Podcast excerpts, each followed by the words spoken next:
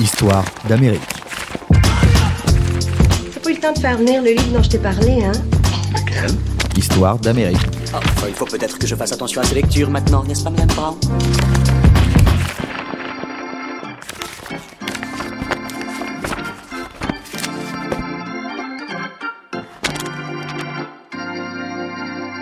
Bonjour à tous et bienvenue dans Histoire d'Amérique, un podcast développé par Society en partenariat avec la maison d'édition 1018.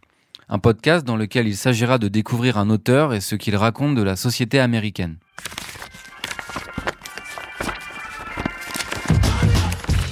Pour ce septième numéro, nous explorons la vie et l'œuvre de John Fante, réédité par 1018. Du milieu des années 30 jusqu'au début des années 80, cet écrivain a raconté son existence et sa vision de l'Amérique à travers une œuvre à la fois drôle et mélancolique. Son double le plus célèbre, le flamboyant Arturo Bendini, rêve de devenir un auteur à succès, mais il finit par travailler à Hollywood sur des scénarios de films qui bien souvent ne valent pas grand-chose. Même pédigré ou presque pour son autre alter ego Henry Mollise. Cette trajectoire, c'est tout simplement celle qu'a pris Fante. Issu d'un milieu modeste et venu d'une ville moyenne du Colorado, il part tenter sa chance à 20 ans comme écrivain à Los Angeles. Mais la Cité des Anges, c'est bien connu, n'est pas ce lieu fantasmé où tous les rêves se réalisent. Inspiré par le roman La fin du Norvégien Knut Hamsun, Fante narre d'abord les joies et les tracas d'un inspirant écrivain, tout comme lui. Comme sa carrière littéraire ne décolle pas vraiment, il passe ensuite le plus clair de son temps à imaginer d'autres intrigues, moins personnelles, destinées aux studios d'Hollywood. Exactement comme ses alter ego Bandini et Mollise. Mais la fièvre de l'écriture intime n'a pas disparu. Dans la scène finale de son ultime livre, Rêve de Bunker Hill, Bandini s'assoit devant sa machine à écrire, terrifié à l'idée de n'être plus capable d'écrire la moindre ligne. Pour retrouver l'inspiration, il adresse une prière à Knut Hamsun, son idole Knut Hamsun, prix Nobel de littérature, que Fante admire comme au premier jour. Au fond, John Fante n'a jamais cessé de se raconter lui-même. Lui, fils de prolétaire italien, plongé dans le grand bain de l'écriture, au cœur d'une ville un peu folle, Los Angeles. L'un des thèmes majeurs de son œuvre reste ainsi la difficulté à écrire et plus largement l'incapacité à s'exprimer. Un thème personnel mais porté par un style tellement vivant qu'il devient universel et nous concerne tous que l'on soit écrivain en herbe ou pas. Dans cet épisode d'Histoire d'Amérique, nous nous pencherons sur les premières années de Fante dans l'Amérique profonde, marquée par le manque de moyens, les discriminations et la honte de ses origines italiennes. La deuxième partie nous plongera dans le Los Angeles de John Fante, celui des immigrés et des démunis, une ville où les nouveaux arrivants doivent batailler pour se frayer une place loin du glamour d'Hollywood que l'auteur connaît pourtant de l'intérieur. Pour finir, nous nous intéresserons à la postérité de John Fante, adulé par Charles Bukowski mais toujours relativement méconnu aux États-Unis. Nous tenterons de comprendre, au contraire, pourquoi le succès de Fante ne s'est jamais démenti en France depuis les années 80.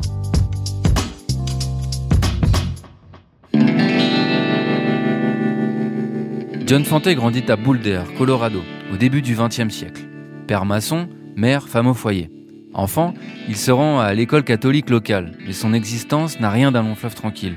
La famille vit de peu, et le jeune Fante se forge un caractère de teigneux, pour survivre à la fois à la misère et à son statut d'enfant d'émigré italien. Au début des années 2000, Stephen Cooper a publié Plein de vie, une biographie détaillée de l'écrivain. Pour Histoire d'Amérique, ce professeur d'université californien revient sur les premières années de Fante.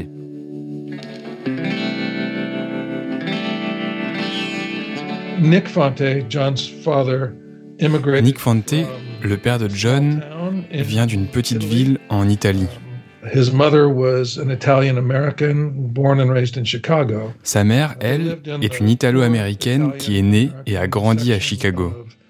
Uh, Denver, and then Ils ont vécu dans un quartier défavorisé à Denver, puis à Boulder. John had to battle uh, some serious. À l'époque, John a dû lutter contre les discriminations ethniques.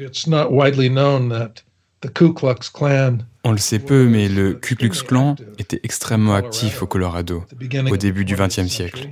There weren't very many black African Americans. There weren't very Il n'y avait pas beaucoup d'Afro-Américains noirs, ni de Juifs, mais il y avait assez d'Italo-Américains pour que le Ku Klux Klan se sente envahi.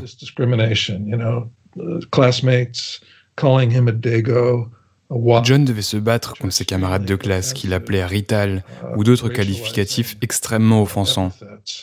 Son enfance a été vraiment dure. Si Fante souffre de ses origines italiennes à l'école, l'ambiance est tout autre au sein du foyer familial. Pour ses parents, l'Italie a tout de l'Éden perdu. Là-bas, le soleil brille plus fort qu'au fin fond du Colorado. La vie est plus douce et le vin meilleur. La culture méditerranéenne colle donc au basque du jeune Fanté. Un jour, lors d'un rendez-vous galant, l'adolescent découvre des gousses d'ail au fond des poches de son costume. Sa mère les a glissées pour lui porter chance, comme on le fait de l'autre côté de l'Atlantique. Son traducteur français, Brice Mathieusan, décrypte l'anecdote, relatée par Fante dans son livre Plein de vie. Alors évidemment, c'est la honte euh, absolue quand il sort une gousse d'ail du fond de sa poche. Il y a la, jolie fille qui se met à éclater de rire, qui lui pose des questions, puis qui parfois se barre, même elle s'en va parce qu'elle a pas envie de pas envie de sortir avec un mec qui pue l'ail. Bon, voilà. Et donc il se retrouve euh, comme ça avec dans des situations euh, incroyables. Et il y a cet écartèlement entre la culture d'origine, qui est toujours très prégnante. Hein, c'est la culture de ses parents, de sa famille par ailleurs le désir euh, de se confronter euh, au nouveau pays, au nouveau monde, et de réussir. Pour réussir, justement, John Fante prend la route de Los Angeles à la fin des années 20. Après un long périple, fait de stops et de trajets à bord de trains de marchandises, le voici sur la côte ouest, loin de Boulder et de sa vie de galère. À 20 ans, il est prêt à tout donner afin de vivre son rêve, devenir un écrivain reconnu. Once he arrived in California, he was writing madly.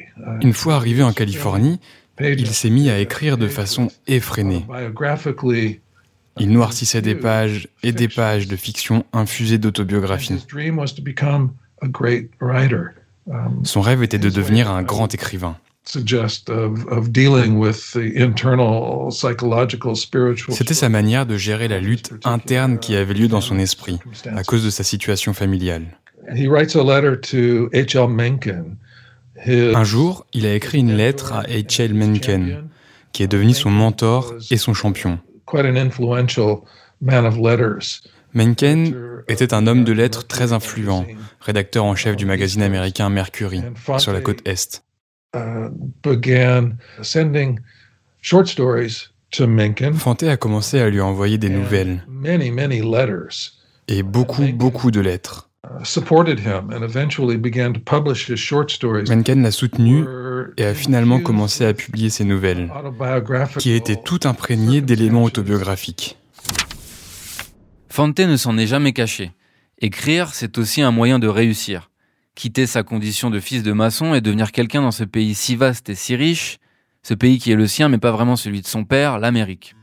Un pays que connaît parfaitement Brice Mathieusan, dont le dernier ouvrage Amérique fantôme ausculte les États-Unis d'aujourd'hui. Le romancier et traducteur revient sur ce tiraillement constant au cœur de l'œuvre de Fante. Il y a quelque chose qui ne fait pas partie de la culture des parents, mais qui est euh, quelque chose qui est de l'ordre de l'American Dream, qui est là, le rêve américain, et il faut absolument trouver un moyen pour réussir et se sortir, se sortir de cette espèce de bourbier Parfois, il a des paroles très très dures vis-à-vis de la culture euh, de ses parents. Hein. Euh, il considère ça comme un cloaque, un bourbier, euh, quelque chose de préhistorique presque, et qui fait que dans les années 30, dans les années 40, il faut absolument s'extirper de là et essayer de s'adapter et d'être capable, d'abord, numéro un, de réussir, d'avoir de l'argent. Avoir de l'argent, c'est important, dans toute sa naïveté, hein, dans tout ce rêve d'adolescent naïf qui veut avoir de l'argent parce que ça a été la misère pendant toute son enfance et toute son adolescence. Je pense qu'il y a deux histoires chez Fante qui sont importantes. C'est comment on devient américain, et ça il le raconte tout le temps, et comment on n'y arrive pas. On n'y arrive pas, on n'y arrive jamais vraiment complètement. Mais c'est valable pour tous les Américains, donc euh, il raconte ça. C'est une histoire qui concerne tous les Américains. Ça c'est la première histoire. Et la deuxième, c'est comment on devient écrivain. Et comment on devient écrivain C'est par exemple dans la route de Los Angeles. C'est ce qui raconte. C'est la difficulté énorme à arriver à croire au fait que ce qu'on écrit un peu clandestinement a la moindre valeur. Et comment petit à petit, euh, à force d'envoyer, d'avoir le culot d'envoyer des, petits textes qu'on a écrits à des grands personnages de l'édition américaine, eh bien on y arrive. Voilà. Et comment on devient John Fante, en fait. L'histoire de, l'histoire des livres de John Fante, c'est comment on devient John Fante.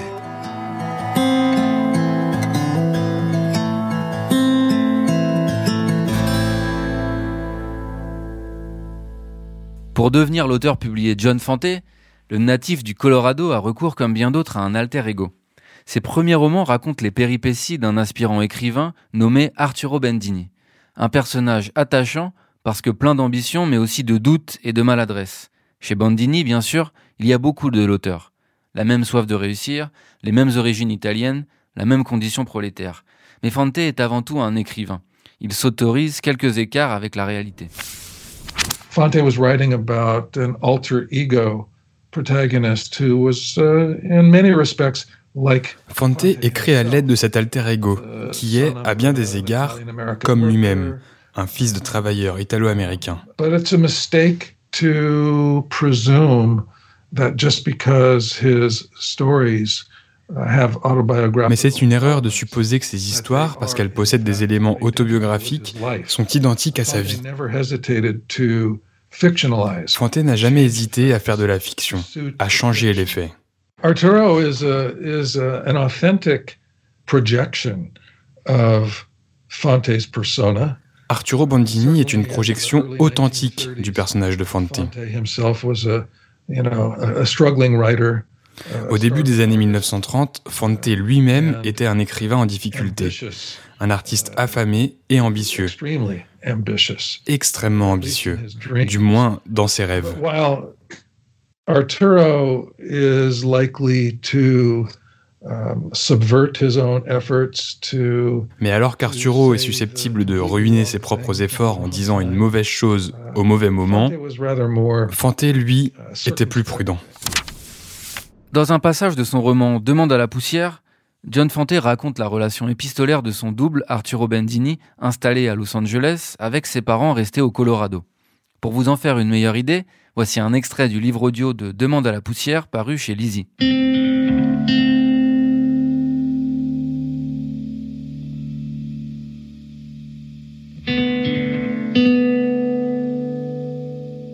Chère maman, j'écrivais comme ça au Colorado. Chère maman, pas d'erreur, ça commence à marcher. Un important directeur de publication est passé en ville et j'ai déjeuné avec lui et nous avons signé un contrat pour un certain nombre de nouvelles. Mais je t'épargne les détails, ma chère maman, je sais bien que la littérature ne t'intéresse pas, papa non plus d'ailleurs, je le sais bien. Mais en un mot commençant, tout ça se ramène à un contrat épatant pour moi. L'ennui, c'est qu'il ne commence à prendre effet que dans deux mois. Alors si tu pouvais m'envoyer 10 dollars, maman, ou, même 5, maman chérie, ça m'arrangerait beaucoup parce que mon bonhomme, je te dirai bien son nom, mais je sais que ces choses-là ne t'intéressent pas, est prêt à me faire démarrer sur le plus grand projet qu'il aura.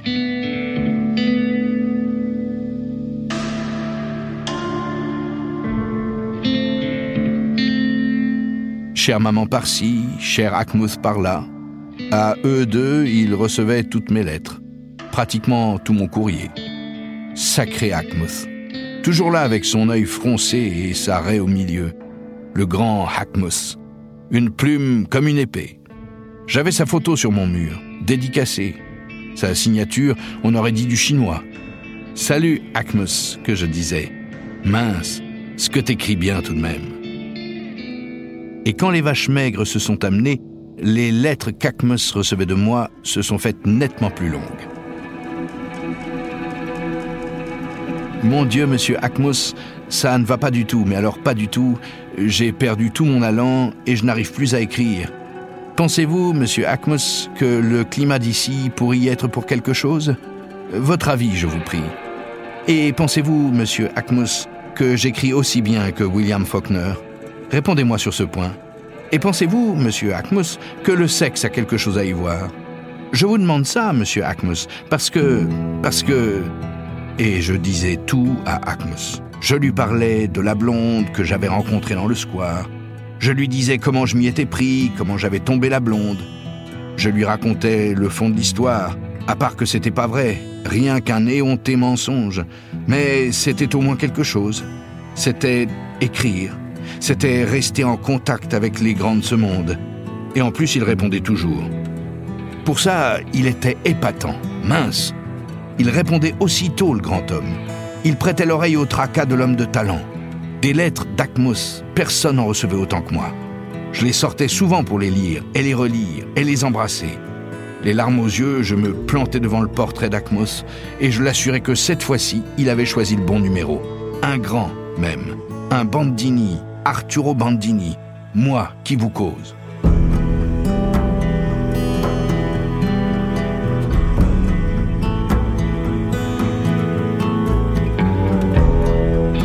Le temps des vaches maigres, les jours de détermination.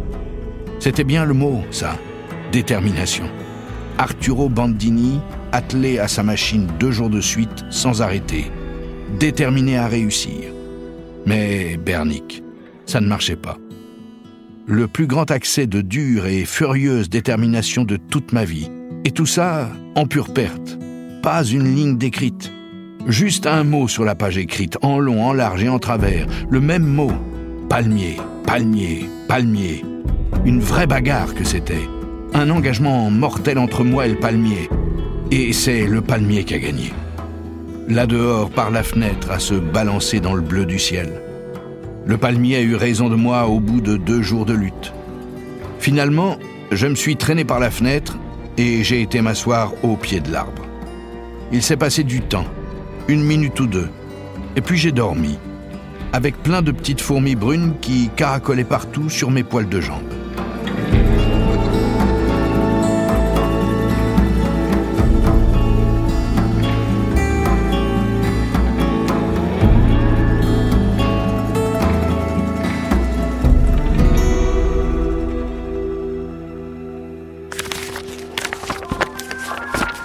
Histoire d'Amérique.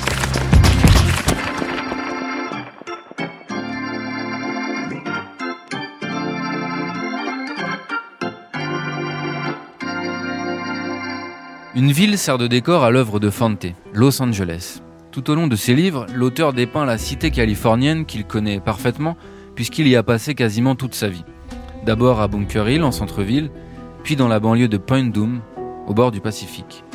L'un de ses romans cultes, Demande à la poussière, restitue tout particulièrement bien l'ambiance du Los Angeles fauché et cosmopolite des années 30. Dans sa thèse consacrée à la représentation de la ville dans la littérature, Anna Baratine aborde longuement le cas Fante, pour Histoire d'Amérique, cette universitaire italienne décrypte la relation si forte qui unit l'écrivain à Los Angeles.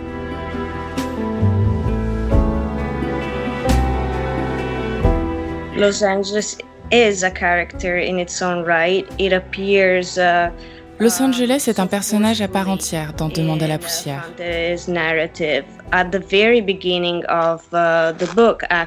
Un personnage qui apparaît avec force dans le récit au tout début du livre. Fante, ou plutôt son alter ego, Arturo Bandini, dit Un soir, je me suis assis sur le lit dans ma chambre d'hôtel, sur Bunker Hill, en plein cœur de Los Angeles. Dès les premières pages, on voit donc combien la ville est importante pour lui. John Fante racontait la vie des gens réduits au silence ou ignorés, et seuls quelques autres écrivains faisaient de même. Je pense à Carlos Bulosan, par exemple, qui était philippin et a écrit America is in the Earth.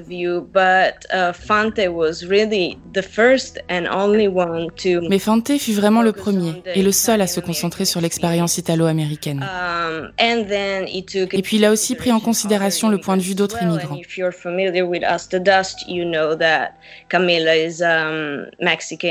Dans Demande à la poussière, Camilla est une serveuse américano-mexicaine. Vous avez donc aussi son point de vue dans le livre, même s'il passe par celui d'Arturo Bandini.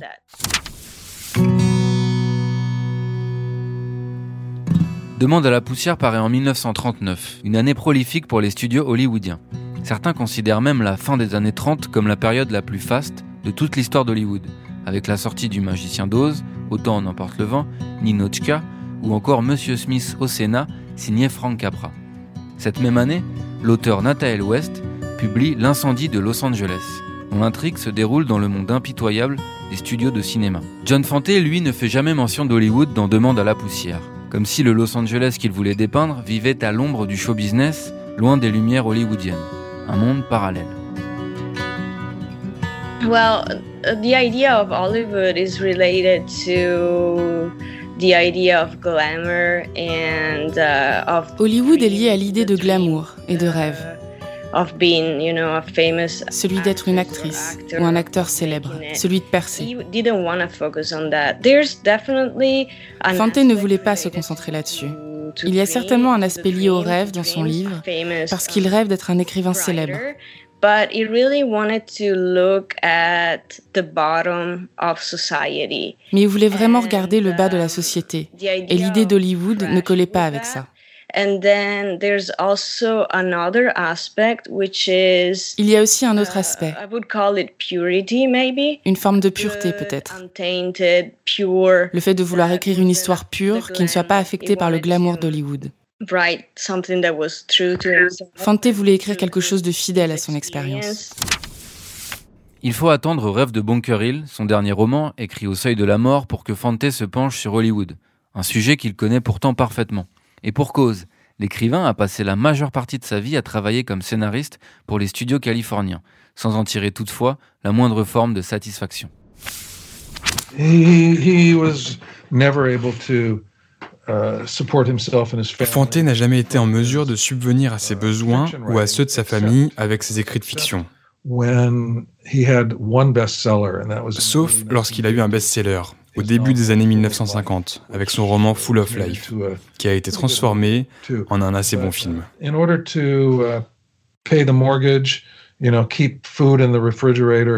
Mais pour payer son prêt immobilier et remplir le frigo de nourriture, il a dû travailler pour les studios d'Hollywood.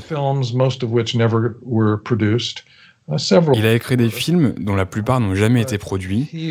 Plusieurs l'ont été, mais il s'agissait le plus souvent de séries B, de petits films sans grande vedette ni gros budget. Mais bon, ça lui payait les factures. À certains moments, il se débrouillait assez bien à Hollywood. Mais pourtant, il détestait ça. Il haïssait le processus même de scénarisation. Fante n'est pas un cas isolé dans l'histoire de la littérature américaine. Au XXe siècle, il n'est pas rare que des plumes collaborent avec l'industrie cinématographique. Comme nous le raconte Brice Mathieusan, il n'est pas rare non plus que ces collaborations se passent mal. Depuis euh, Scott Fitzgerald, euh, euh, en passant par Thomas McGuane ou Jim Harrison, ils ont ou Faulkner même, hein, qui, a, écrit beaucoup de scénarios pour Hollywood, ils ont tous eu cette même expérience de pont d'or, un pont d'or, c'est-à-dire un argent qui coulait, euh, qui était absolument fabuleux, mais une expérience psychologiquement désastreuse, euh, avec des impératifs euh, posés arbitrairement par des producteurs qui changeaient d'une semaine à l'autre, et en même temps aucun projet qui aboutissait, donc une espèce de, de, de, de calvaire. Et ça, on voit bien ça dans Mon chien stupide. On voit bien ça dans mon chien stupide. Il roule en Porsche. Il a la splendide villa à Malibu avec euh, vue sur la plage où il va promener son chien un peu homosexuel. Euh, bon, voilà, dans mon chien stupide. Et euh, il a les problèmes avec ses enfants. Tout ça est assez drôle. Et en même temps, c'est la situation classique du scénariste hollywoodien qui bosse comme un fou pour pondre euh, euh, son lot de feuillets hebdomadaires et à chaque fois euh, les producteurs lui disent non non ça va pas, il nous manque un ingrédient ou il y a un ingrédient de trop, il faut tout revoir, il faut tout refaire et au bout de quelques mois de travail acharné, on met tout à la poubelle et on recommence, on repart à zéro sur un autre projet. Bon, ce qui est complètement déprimant mais qui en même temps apporte énormément d'argent. Ses débuts difficiles, ses relations houleuses avec Hollywood, son incapacité à vivre de ses romans, Los Angeles ne s'est jamais donné complètement à Fante. Mais depuis une dizaine d'années, on trouve tout de même une plaque à son nom, à l'intersection de la 5e rue et de la Grande Avenue, juste à côté de la Central Library, la bibliothèque publique centrale, où Fante se rendait, tout jeune et sans le sou, pour dévorer des livres qu'il ne pouvait pas s'offrir. Uh, Je pense qu'il serait très heureux de savoir que cette plaque existe. C'est un endroit tellement important pour lui, la bibliothèque publique. C'était important pour Bandini, puisqu'il parle beaucoup de cet endroit dans Demande à la poussière. Mais aussi pour John Fante lui-même, qui a passé tant d'heures dans cette bibliothèque. Arturo Bandini, qui a un grand ego, s'y attendait en quelque sorte. Dans le livre, on trouve un passage où il en parle. Cela confirme son désir d'être reconnu, de faire partie de cette ville avec laquelle il se bat.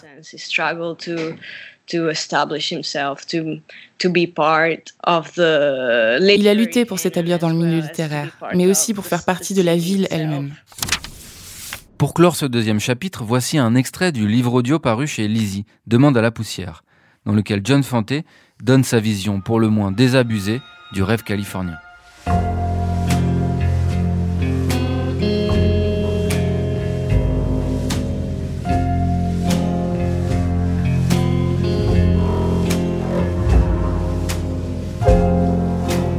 Rien que de la poussière partout et des vieilles bâtisses, avec tous ces vieux assis aux fenêtres.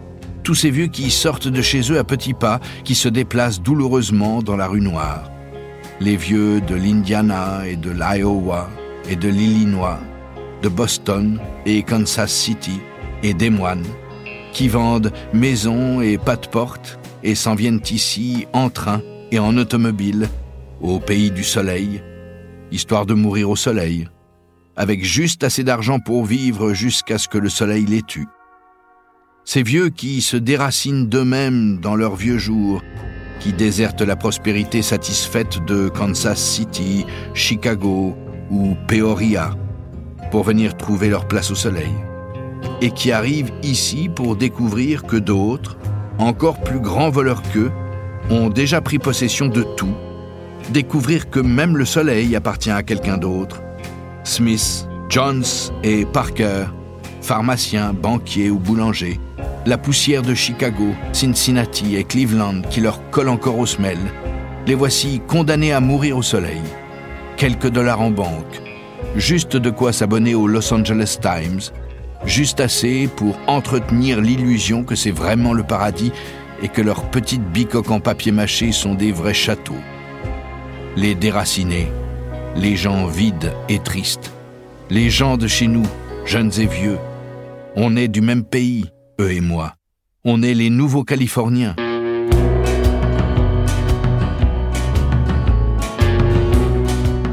Avec leurs polos de couleur vive et leurs lunettes de soleil, ils sont au paradis, ils se sentent chez eux. Mais là, en bas sur Main Street, sur Town et San Pedro, et dans le mauvais bout de Fifth Street, sur au moins un mile, il y a les autres, des dizaines de milliers d'autres. Et pour cela, pas question de se payer ni lunettes de soleil ni polo, même en solde. Le jour, ils essaient de se faire oublier dans les ruelles, hors de vue. Et le soir, on les voit furtifs se traîner jusqu'au dortoir des hospices.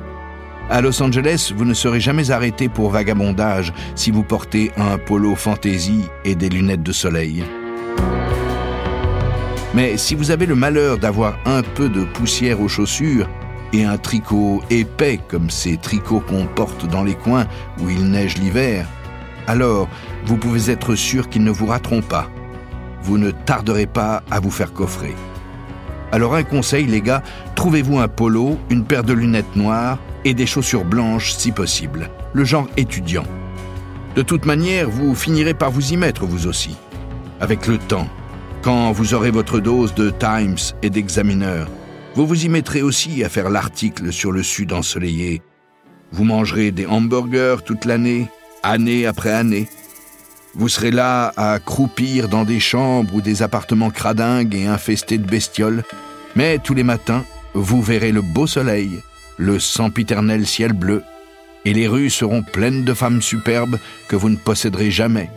Et les nuits chaudes, semi-tropicales, sentiront bon la romance que vous ne connaîtrez jamais. Mais ça fait rien, les gars. Vous serez quand même au paradis, au pays du soleil.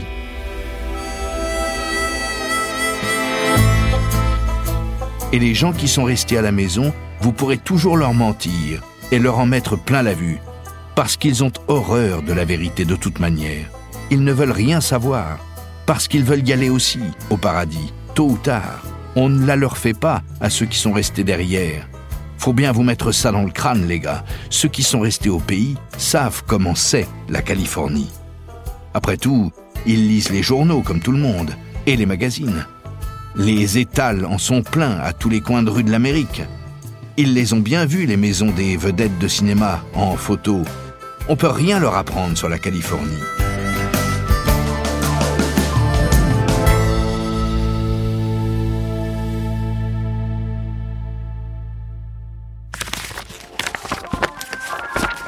Histoire d'Amérique.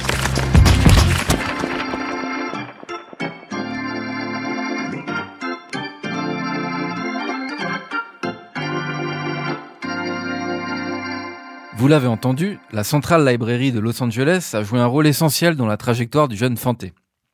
Bien des années plus tard, un autre écrivain en devenir se forge une culture littéraire en parcourant les étagères de cette bibliothèque. Son nom, Charles Bukowski. Un jour, il sort un livre d'un écrivain tombé dans l'oubli. L'écrivain, c'est John Fante. Le livre demande à la poussière. C'est Bukowski qui avait parlé à John Martin, donc l'éditeur, le directeur de Black Sparrow à San Francisco, qui avait parlé de John Fante en lui disant euh, c'est un écrivain fabuleux. Quand j'étais jeune, j'allais à la bibliothèque de Los Angeles et, je suis tombé sur un livre de John Fante et j'ai trouvé ça absolument incroyable. Et c'est comme ça que finalement John Martin à San Francisco a publié John Fante. Et il a publié tout John Fante. Il a repris la plupart des livres étaient totalement euh, épuisés. C'est-à-dire, on ne pouvait pas les trouver dans le commerce, ni en librairie. Internet n'existait pas en 80, au début des années 80. Et donc, ils étaient introuvables, euh, sauf peut-être en bibliothèque, rarement, comme Bukowski avait trouvé euh, un exemplaire de, John Fante en bibliothèque. C'est peut-être le dernier, un des derniers, on peut imaginer ça, qui subsistait en dehors de bibliophiles privés. Et, euh, et donc, euh, Bukowski en parle euh, à John Martin. John Martin relit euh, John Fante, trouve ça formidable, et décide de tout publier. Voilà donc l'œuvre de Fante republiée aux États-Unis à la fin des années 70. Ce regain d'intérêt pousse l'auteur à se lancer dans l'écriture d'un nouvel ouvrage. Le dernier roman qu'il publie de son vivant s'appelle Rêve de Bunker Hill. Il paraît en 1982, quelques mois avant son décès. Outre Bukowski, les proches de Fante ont aussi joué un rôle dans la survie de son œuvre. En premier lieu, sa femme Joyce et son fils Dan, devenu lui aussi écrivain. Brice Mathieusan livre quelques explications. Je crois que John peut être très redevable à sa femme, à Joyce, qui a beaucoup fait pour, euh, pour ses livres. Je crois que même le dernier livre qu'il a écrit, euh, c'est Joyce qui il était euh, très très malade, Fante, à la fin de sa vie. Il était en fauteuil roulant, euh, il n'arrivait plus, il, était aveugle, il avait le diabète. Hein. et il a dicté à sa femme son dernier livre. quant à son fils Dan, je pense que Dan c'est plutôt l'héritier de John Fante et de Bukowski. C'est comme si ses deux parents étaient plutôt à la fois son vrai père, son père biologique, et puis aussi euh, Bukowski, mais Bukowski dans une période euh, noire. C'est-à-dire que les livres de Dan que j'ai lus, c'est des livres extrêmement noirs et très autodestructeurs d'une certaine manière. Peut-être parce que c'était pas la même génération que John Fante, et euh, plus, plus, beaucoup plus noirs que, que ceux de John. Oui.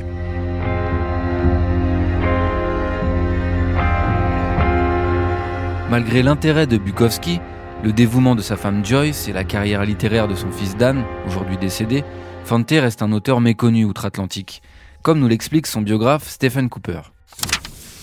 Uh, in America, in the United States, uh, Fante remains en Amérique et aux États-Unis, Fante suscite un enthousiasme de niche.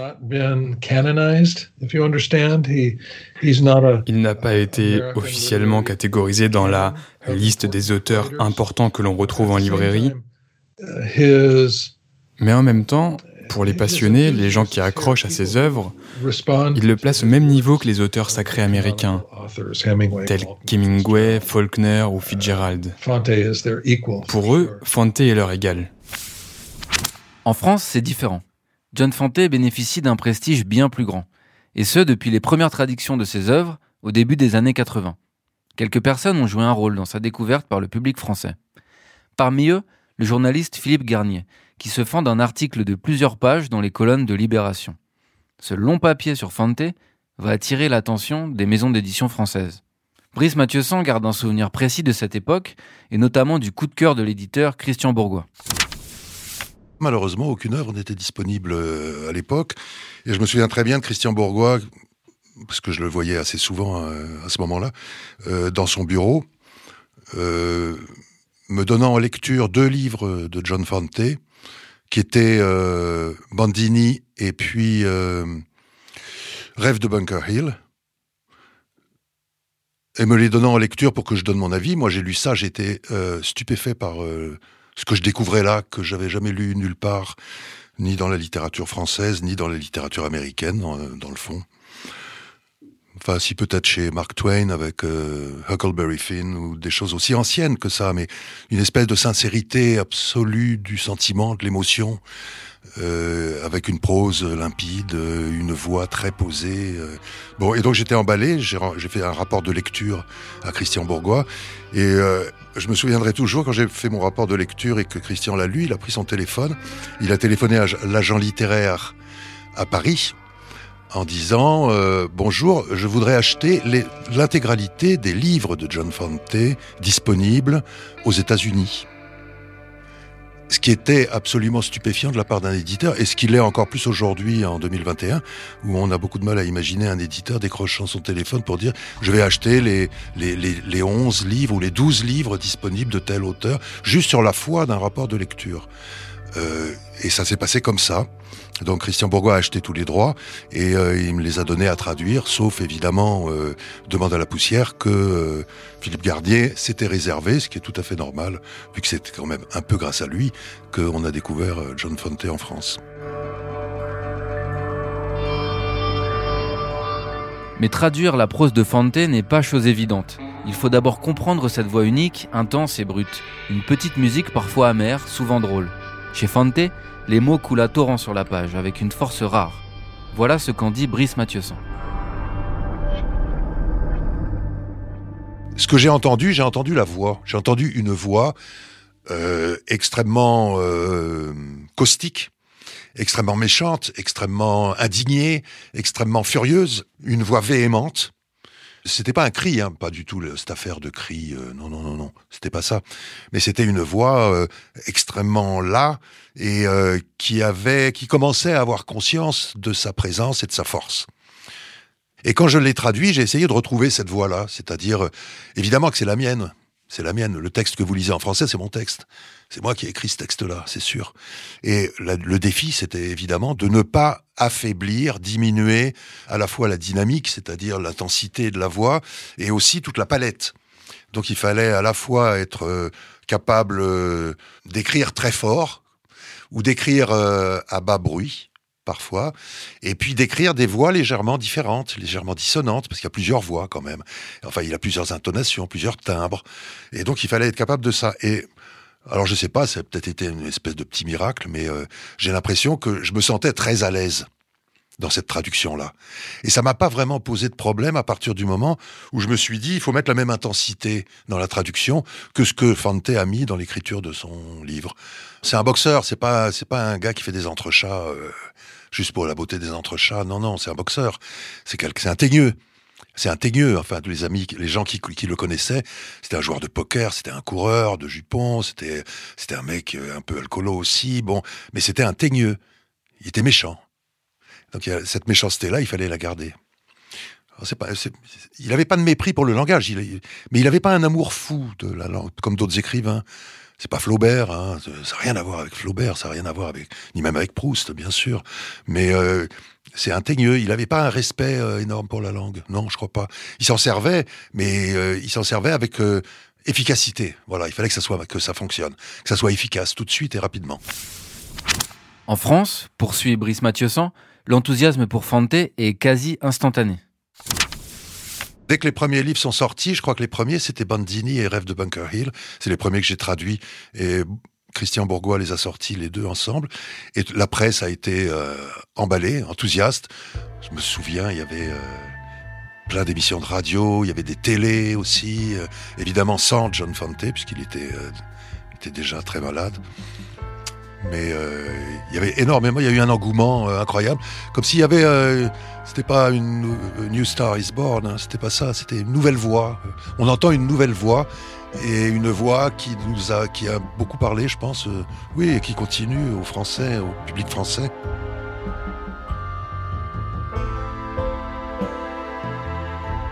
Fante est un écrivain américain d'origine italienne qui ne serait jamais venu en France. Alors aujourd'hui, pourquoi plaît-il tant aux lecteurs français? Un intérêt tel qu'en 2019, l'un de ses livres, Mon chien stupide, a été adapté au cinéma par Ivan Attal. Brice Mathieusan suggère une piste. Ce qui plaît, c'est cette espèce de grand écart, d'écartèlement aussi, que tout lecteur français qui aime la littérature américaine ressent, c'est-à-dire que le lecteur français est évidemment attaché à sa culture d'origine, comme Fante est attaché malgré lui à la culture euh, italienne, méditerranéenne, et en même temps passionné par euh, quelque chose qui est toujours étranger pour lui, à savoir euh, l'américanité, ou les américanités, il y en a plusieurs. Et je pense qu'il y a une identification qui s'est faite chez le lecteur français entre le, cet enracinement profond dans le vieux monde, et en même temps cette fascination pour ce nouveau monde qui est étrange, qui échappe, qui fait peur, qui est cauchemardesque, mais qui est en même temps un objet de rêve, un objet de désir. Et je pense que dans l'incarnation de Arturo Bandini, qui est donc l'alter ego de John Fante dans tous ses livres, euh, il y a cet écartèlement où le lecteur français se reconnaît. Et je pense qu'il y a un goût comme ça chez les Français, euh, à la fois pour euh, hum, les vaincus, que ce soit dans le sport, hein, à encourager ceux qui sont en difficulté, ceux qui ont du mal, ceux qui vont être battus. Il y a aussi y a un groupe de, compassion, d'empathie pour ceux qui sont vaincus et qui qu'on retrouve aussi dans tous ces écrivains que j'ai cités, et en même temps dans la volonté de, de défendre une réalité qui dénonce le matraquage publicitaire opéré par Hollywood et opéré par les médias américains. Donc là, il y a quelque chose qui fait que euh, j'essaye d'expliquer un peu le, goût très très fort que les lecteurs français euh, ont manifesté pour euh, John Fante dans cette dénonciation d'une image publicitaire de l'Amérique. Récemment, son biographe Stephen Cooper a dirigé un ouvrage collectif autour de Fante. Dedans, Philippe Garnier consacre un article à la réception française de l'écrivain et à son succès fou loin des terres américaines. Une affaire là encore d'artistes maudits et de perdants magnifiques. Le titre de l'article est Don't Ask the French. Philippe Garnier fait une analyse vraiment pénétrante de la réception française de Fante. Philippe était le traducteur de Demande à la poussière, bien sûr.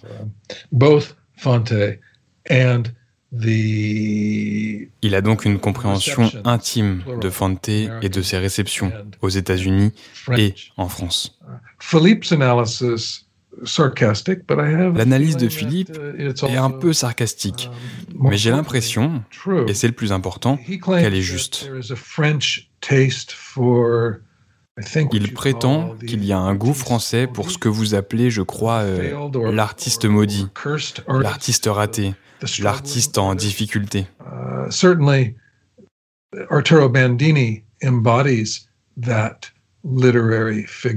Et Arturo Bandini incarne certainement cette figure littéraire. Et le point de vue de Philippe, c'est que le public français projette ce personnage sur Fante lui-même. Histoire d'Amérique. Vous arrivez à la fin de cet épisode d'Histoire d'Amérique consacré à l'œuvre et à la vie de John Fante. Vous avez pu découvrir un bout de cet auteur devenu culte après sa mort. Fante a su raconter, comme personne, avec verve et humour, la Californie, la précarité, la double culture et le rêve américain. Plus tard, d'autres voix littéraires singulières ont creusé à leur tour ce sillon. Parmi eux, Charles Bukowski qui vouait un culte à John Fante. Pour vous donner envie de vous plonger ou de vous replonger dans cette œuvre unique, dont tous les titres ont été réédités chez 1018, je vous propose d'écouter un extrait de la préface de Demande à la poussière, écrit par Bukowski en 1979.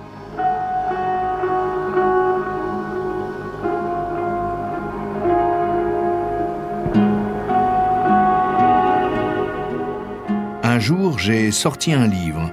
Je l'ai ouvert et c'était ça. Je restais planté un moment, lisant, et comme un homme qui a trouvé l'or à la décharge publique. J'ai posé le livre sur la table. Les phrases filaient facilement à travers les pages comme un courant. Chaque ligne avait sa propre énergie et était suivie d'une semblable. Et la vraie substance de chaque ligne donnait sa forme à la page, une sensation de quelque chose sculpté dans le texte. Voilà enfin un homme qui n'avait pas peur de l'émotion l'humour et la douleur mélangés avec une superbe simplicité. Le début du livre était un gigantesque miracle pour moi. J'avais une carte de la bibliothèque. Je sortis le livre et l'emportai dans ma chambre. Je me couchai sur mon lit et le lus. Et je compris bien avant de le terminer qu'il y avait là un homme qui avait changé l'écriture. Le livre était Ask the Dust et l'auteur John Fante. Il allait toute ma vie m'influencer dans mon travail. Je terminais Ask the Dust et cherchais d'autres Fante à la bibliothèque. J'en trouvais. Dago Red et Bandini. Ils étaient du même calibre, écrits avec les tripes et le cœur. Oui, Fante a eu un énorme effet sur moi. Peu de temps après avoir lu ces livres, j'ai commencé à vivre avec une femme. Elle était une plus grande ivrogne que moi. Nous avions de grandes bagarres. Souvent, je lui criais Je ne m'appelle pas fils de pute, je m'appelle Bandini, Arturo Bandini.